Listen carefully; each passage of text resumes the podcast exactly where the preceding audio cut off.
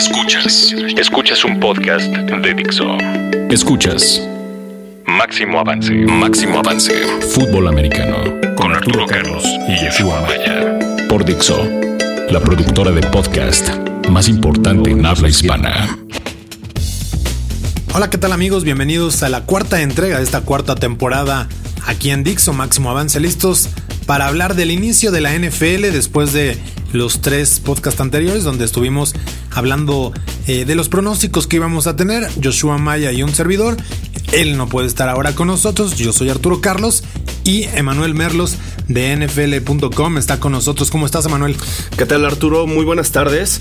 Pues sí, eh, ya inicio, eh, ya dio inicio la temporada del NFL en este 2015 con el equipo de los Pats que mucho se habló, ¿no? En, previo a que a, esta temporada por todos los problemas que tuvo Tom Brady con lo de los balones desinflados, que ya estaremos hablando sobre esto, eh, pero bueno, un inicio muy interesante, pero que también deja muchas muchas lesiones, muchas dudas, es como siempre, ¿no? Eh, así es el fútbol. Sí, un inicio interesante que de hecho la semana pasada que platicábamos justamente del Deflategate y todo lo que había sucedido alrededor, eh, tú estuviste allí en Boston, en Foxborough, para este primer partido de la temporada entre eh, los Patriots y los Steelers. Un partido que no me gustó. Como que fue muy soso, como que de repente hay algo interesante. Tanto Roethlisberger, ¿no? O sea, tanto el quarterback, corredor y un receptor estuvieron dentro del top 3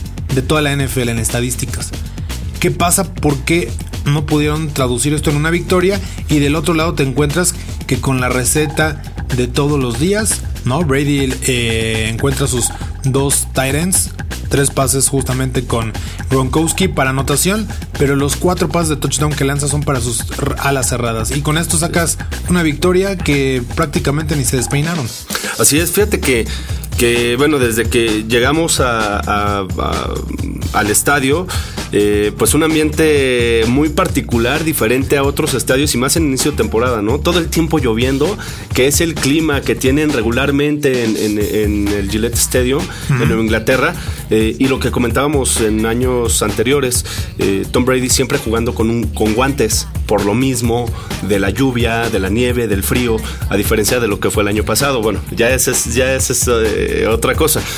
Entonces, eh, el clásico ambiente de, Nueva Inglaterra, en el cual sí, Tom Brady, eh, eh, el, el poder de la ofensiva de Tom Brady siempre ha sido en los últimos años a base de receptores que hacen trayectorias cruzadas en la zona de los linebackers y también de las alas cerradas que juegan mucho cruzas con estos receptores rápidos, habilidosos como Edelman, en su momento como Wes Welker y obviamente con las alas cerradas en su momento Hernández, el Robert Gronkowski que sin lugar a dudas desde que lo ves en el estadio y, y tuvimos oportunidad de verlo en el Super Bowl contra Seattle, Seahawks, Arturo, eh, es un tipo que ya desde que lo ves que sale del huddle, sabes que la jugada puede ser con él en momentos claves, ¿no? De hecho, cuando lo buscan, los dos primeros pases que, va Brady con él son los de anotación. Sí. O sea, no lo busca para otra cosa más que para anotar y en una situación donde en teoría ya sabes que viene con él. Y, luego en el, tercer touchdown que tiene,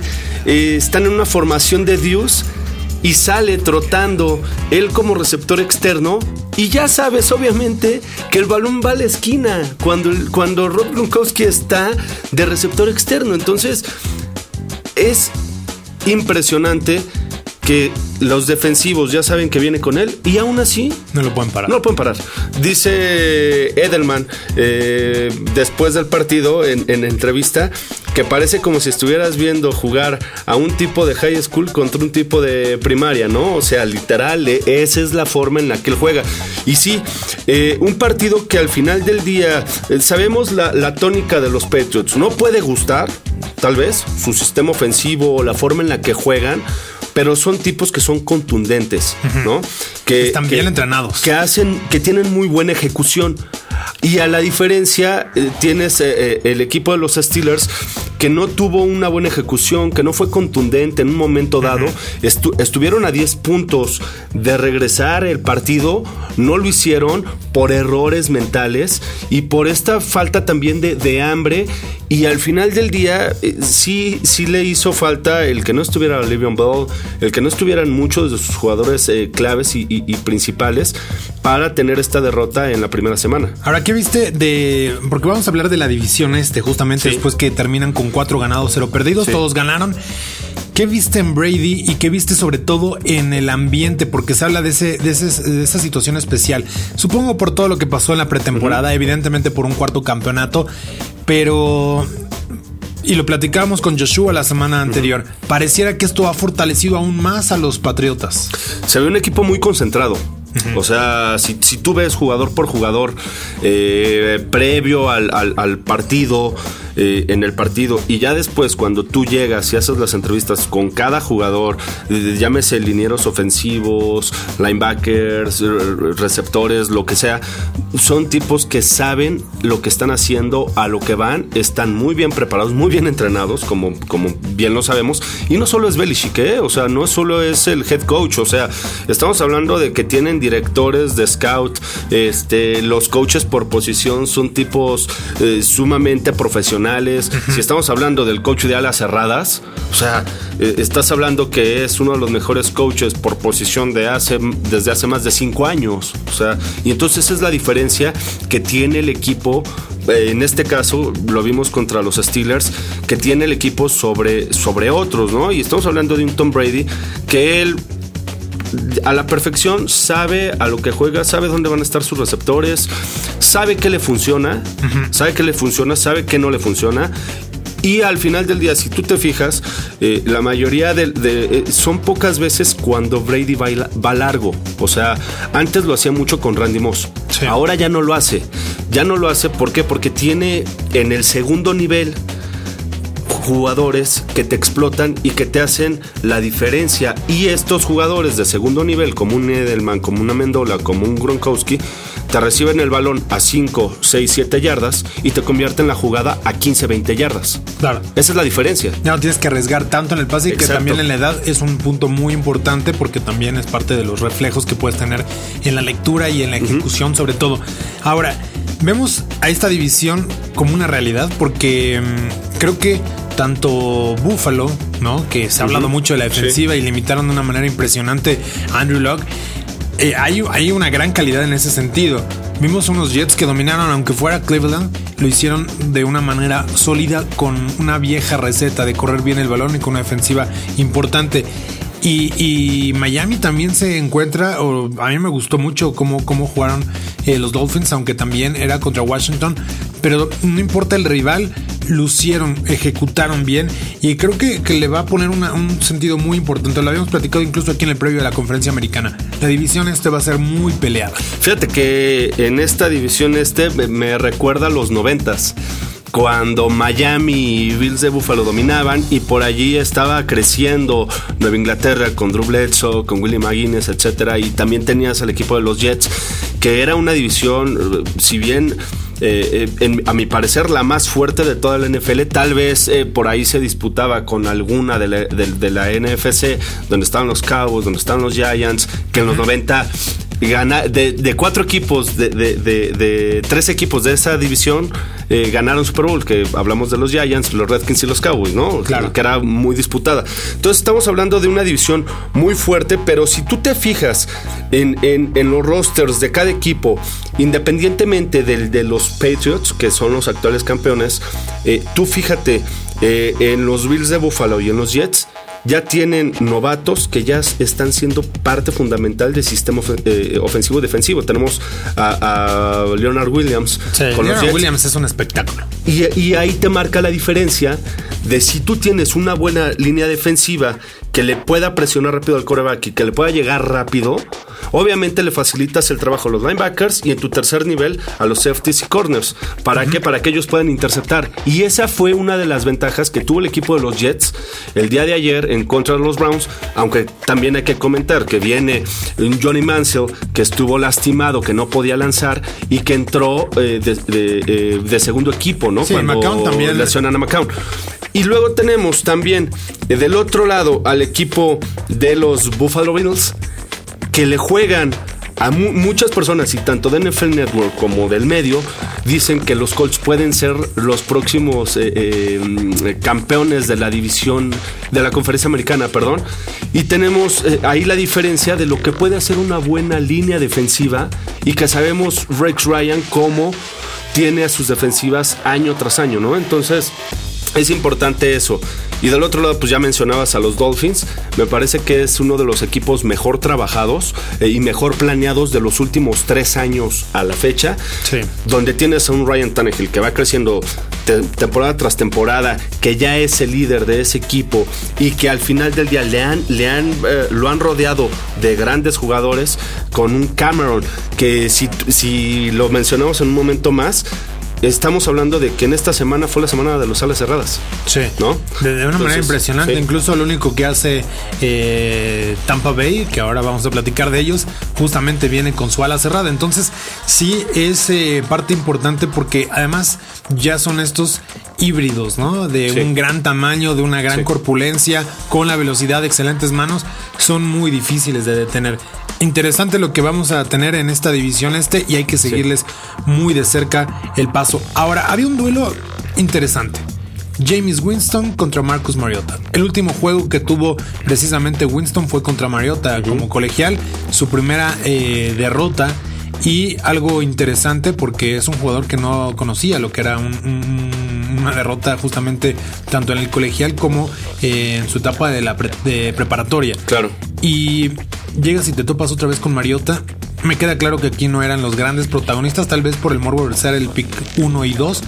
Pero qué opuesto fue el resultado para Mariota y para James Winston. Me parece que lo que vimos el día de ayer en este juego es la realidad. O sea, si tú te fijas en la forma en la que en la que tuvo su carrera colegial Mariota, cómo se fue ganando temporada tras temporada, juego tras juego, el nombre que tuvo hasta ser el Heisman el año pasado y cómo en, esta franquicia de los Titans que han tenido eh, a lo largo de, de su historia corebacks muy parecidos a lo que es Mariota, que corren muy bien el balón como un McNabb o en su momento como Vince Young, eh, eh, y ahora tienen a Mariota que le han adaptado parte del sistema que él tenía en Oregon, lo han adaptado a los Titans, ves la diferencia y el resultado al otro y al opuesto que tiene un, eh, un Winston que el año pasado fue completamente distinto a cuando ganaron el campeonato. ¿Por qué? Porque tenía excelentes receptores. Estamos hablando de un Kelvin Benjamin que era un playmaker y que él fue la diferencia cuando fueron campeones en contra del equipo de los Tigers de Auburn. Esa fue la diferencia. Si tú ves a un Winston del año pasado que ya recaía todo el poder sobre su ofensiva, no hizo más de lo que se esperaba. Y, no quiero eh, eh, ser este, escéptico con esto, ni decir que no va a funcionar en NFL, pero no, me, parece que Winston sea el coreback titular que esperan los Tampa Bay Buccaneers en esta temporada. Yo creo que incluso eh, a mí me gusta Winston para ser más destacado en esta, en esta temporada de novato que Mariota por el simple hecho que es más atleta y es más capaz muchas veces de generar cosas que no has visto de lo que no estás preparado a la defensiva. Dices de Winston. Sí.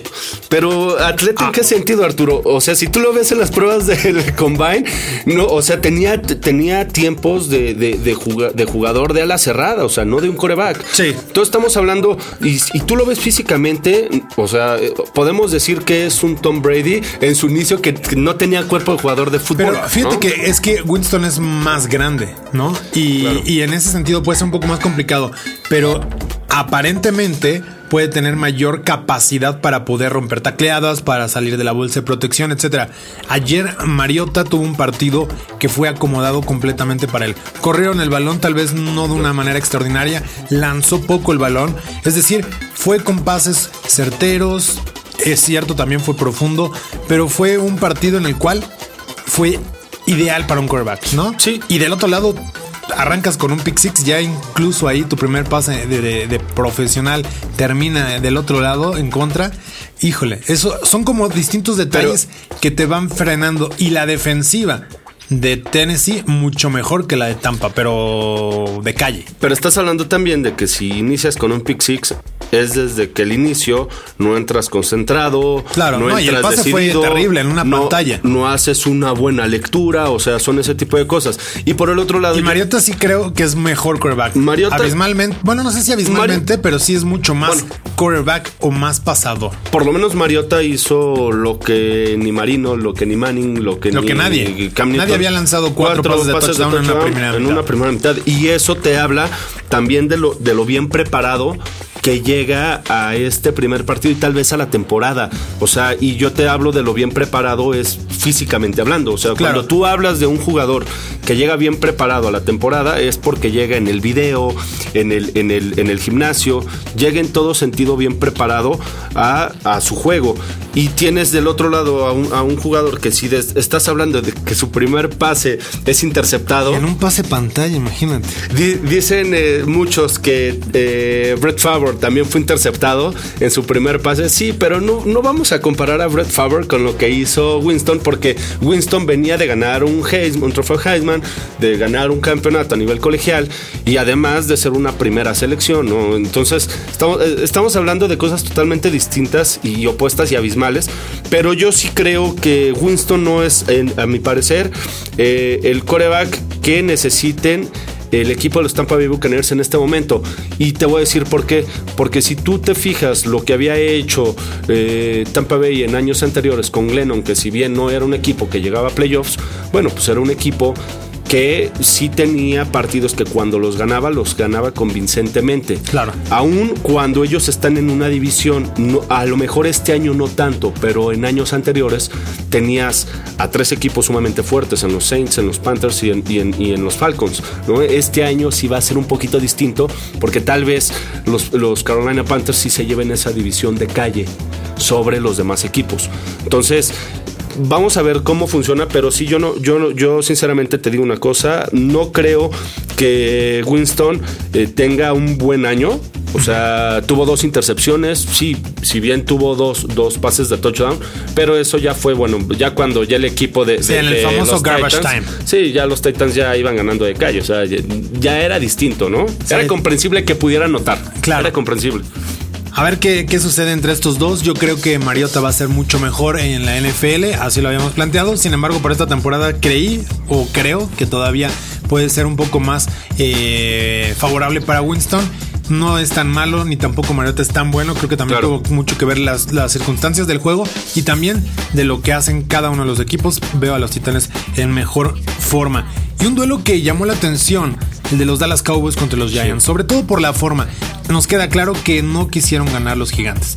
Lo dijo Tom Coughlin, lo dijo Eli Manning, que no hicieron lo que tenían que hacer en esa tercera oportunidad. Uno, mandar la jugada y el otro en no tomar la captura o simplemente tirarse para que el reloj pudiera expirar 40 segundos más. Y complicarle mucho la, historia a, los vaqueros que al final lo lograron de una manera dramática otra vez con un eh, Tony Romo que le sale cara la victoria por la pérdida de Des Bryant y también por eh, Gregory. Creo que son dos jugadores que van a hacer falta sobre todo en el caso de, Gregory porque es un jugador que necesitan estar presionando al quarterback y evitar que expongan al perímetro. Pero eh, creo que, en ese sentido mm, el juego que, que pudimos observar nos va a regalar muchas cosas interesantes para la temporada de los vaqueros. Oye, Arturo, pero eh, bueno, vamos a ser eh, un poquito más analíticos sobre esto. Fíjate, el mejor receptor que ha tenido y más constante que ha tenido Romo ha sido Jason Witten. Sí. León Escobar ayer también dio un gran partido. Y entonces a lo que veníamos, estamos hablando de las salas cerradas, ¿no? Que están haciendo cosas impresionantes desde esta primera semana.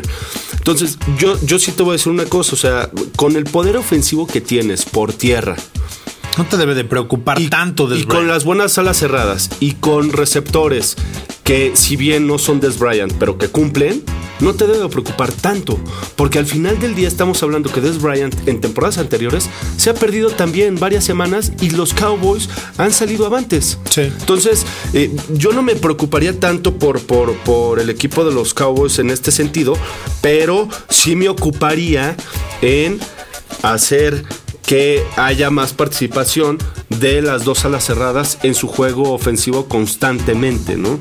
Y que además eh, el ataque terrestre, todo inició muy bien, una gran serie, consumen más de 10 minutos eh, el reloj, solo sacan 3 puntos. Poco a poco fueron abandonando el ataque terrestre, que es algo que habíamos visto en años anteriores, donde eh, Dallas empieza a correr y después se olvida por las circunstancias del juego.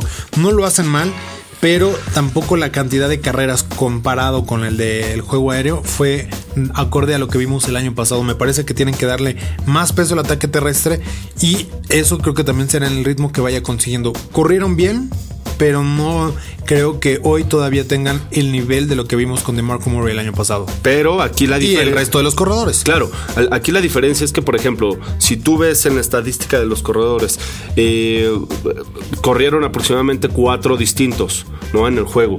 Y no fue, o sea, y, no, y, al final del día no estás hablando de que Darren McFadden, la gran apuesta de la pretemporada, te estuviera, te, marcara la diferencia. Yo creo que ahora sí van a tener que explotar todavía más a los corredores que tienen de calidad y al final del día tienes que confiar en que Darren McFadden, por lo que vimos con los Raiders, va a ser una pieza clave si lo empiezas a involucrar más en tu sistema terrestre. Entonces, yo creo que eh, los Cowboys, eh, aun cuando son de cuatro a seis semanas que va a estar fuera Des Bryant, eh, yo pienso que pueden por lo menos llevarse cinco victorias sin Des Bryant, ¿no? Entonces, bueno, vamos, vamos a ver, ¿no? A lo mejor es muy aventurado, pero si tú estás hablando de que en un par de semanas estarás jugando y recibiendo a los Patriots y ahí se va a ver realmente también el nivel que tiene el equipo en estos instantes contra el equipo que es el campeón de toda la NFL, sin Des Bryant, ahí es donde vamos a poder marcar tal vez un parámetro. Así es. Y bueno, pues nosotros estamos llegando al final de esta emisión. Muchas gracias por habernos acompañado. Nos quedamos con algunas lesiones. ¿Quién fue el jugador que va a hacer mucha falta? Yo creo que Terrell Sox. Inmediato inmediata la defensiva. Sobre todo mentalmente. CJ Mosley es el jugador ideal para esa defensiva, pero necesitará tomar la estafeta de líder. Así es, y si hablamos de, otros, pues de Sean Jackson en la ofensiva de, los Washington Redskins. Qué raro que se lesione, pero él sí te da la profundidad que no te dan otros receptores, tal vez de toda la NFL. Ajá. Y, y Cousins sí va a adolecer de no tenerlo. Sí, es que juega, porque también acabó golpeado. Todo el mundo acabó con varios jugadores por ahí y que es parte de lo que hemos pensado o visto ¿no? en un análisis eh, un poco vago, pero que al final los números no mienten. Más lesionados seguramente por el haber recortado la pretemporada un poco en los training camps. Pero bueno, esa es una cuestión que seguramente ya la parte comité dentro del juego, pues podrá analizar si necesitan más o no, eh, al menos prácticas más allá de los juegos que tengan en la pretemporada. Pero bueno, ahí están los lesionados, sorpresas y mucho más de lo que se vivió. Y eh, los esperamos la próxima semana aquí en el podcast de Máximo Avance. Eh, muchas gracias, Emanuel, por habernos acompañado y seguramente estarás dándote la vuelta en la temporada en algunas otras emisiones más. Gracias a ti, Arturo. Y sí, estaremos por aquí pendientes para hablar de la NFL, de lo que a todos nos gusta y de cómo se va a ir dando, ¿no? También a lo largo de la temporada tú tendrás oportunidad de ir a partidos de la NFL, yo también, y también previo a lo que será el Super Bowl 50, que estaremos allí. Sí, trabajando, tristemente, pero bueno, alguien tiene que hacer la chamba dura. Si quieren eh, enterarse de algo más de la NFL, bueno, vayan a NFL nfl.com diagonal español. Ahí hay eh, muchas cosas interesantes, videos y demás. Así que dense la vuelta y por supuesto en máximo avance. Muchas gracias. Agradecemos Fede. Manuel, nos vamos. Pásenla bien. Dixo presentó Máximo Avance con Arturo Carlos y Yeshua Maya.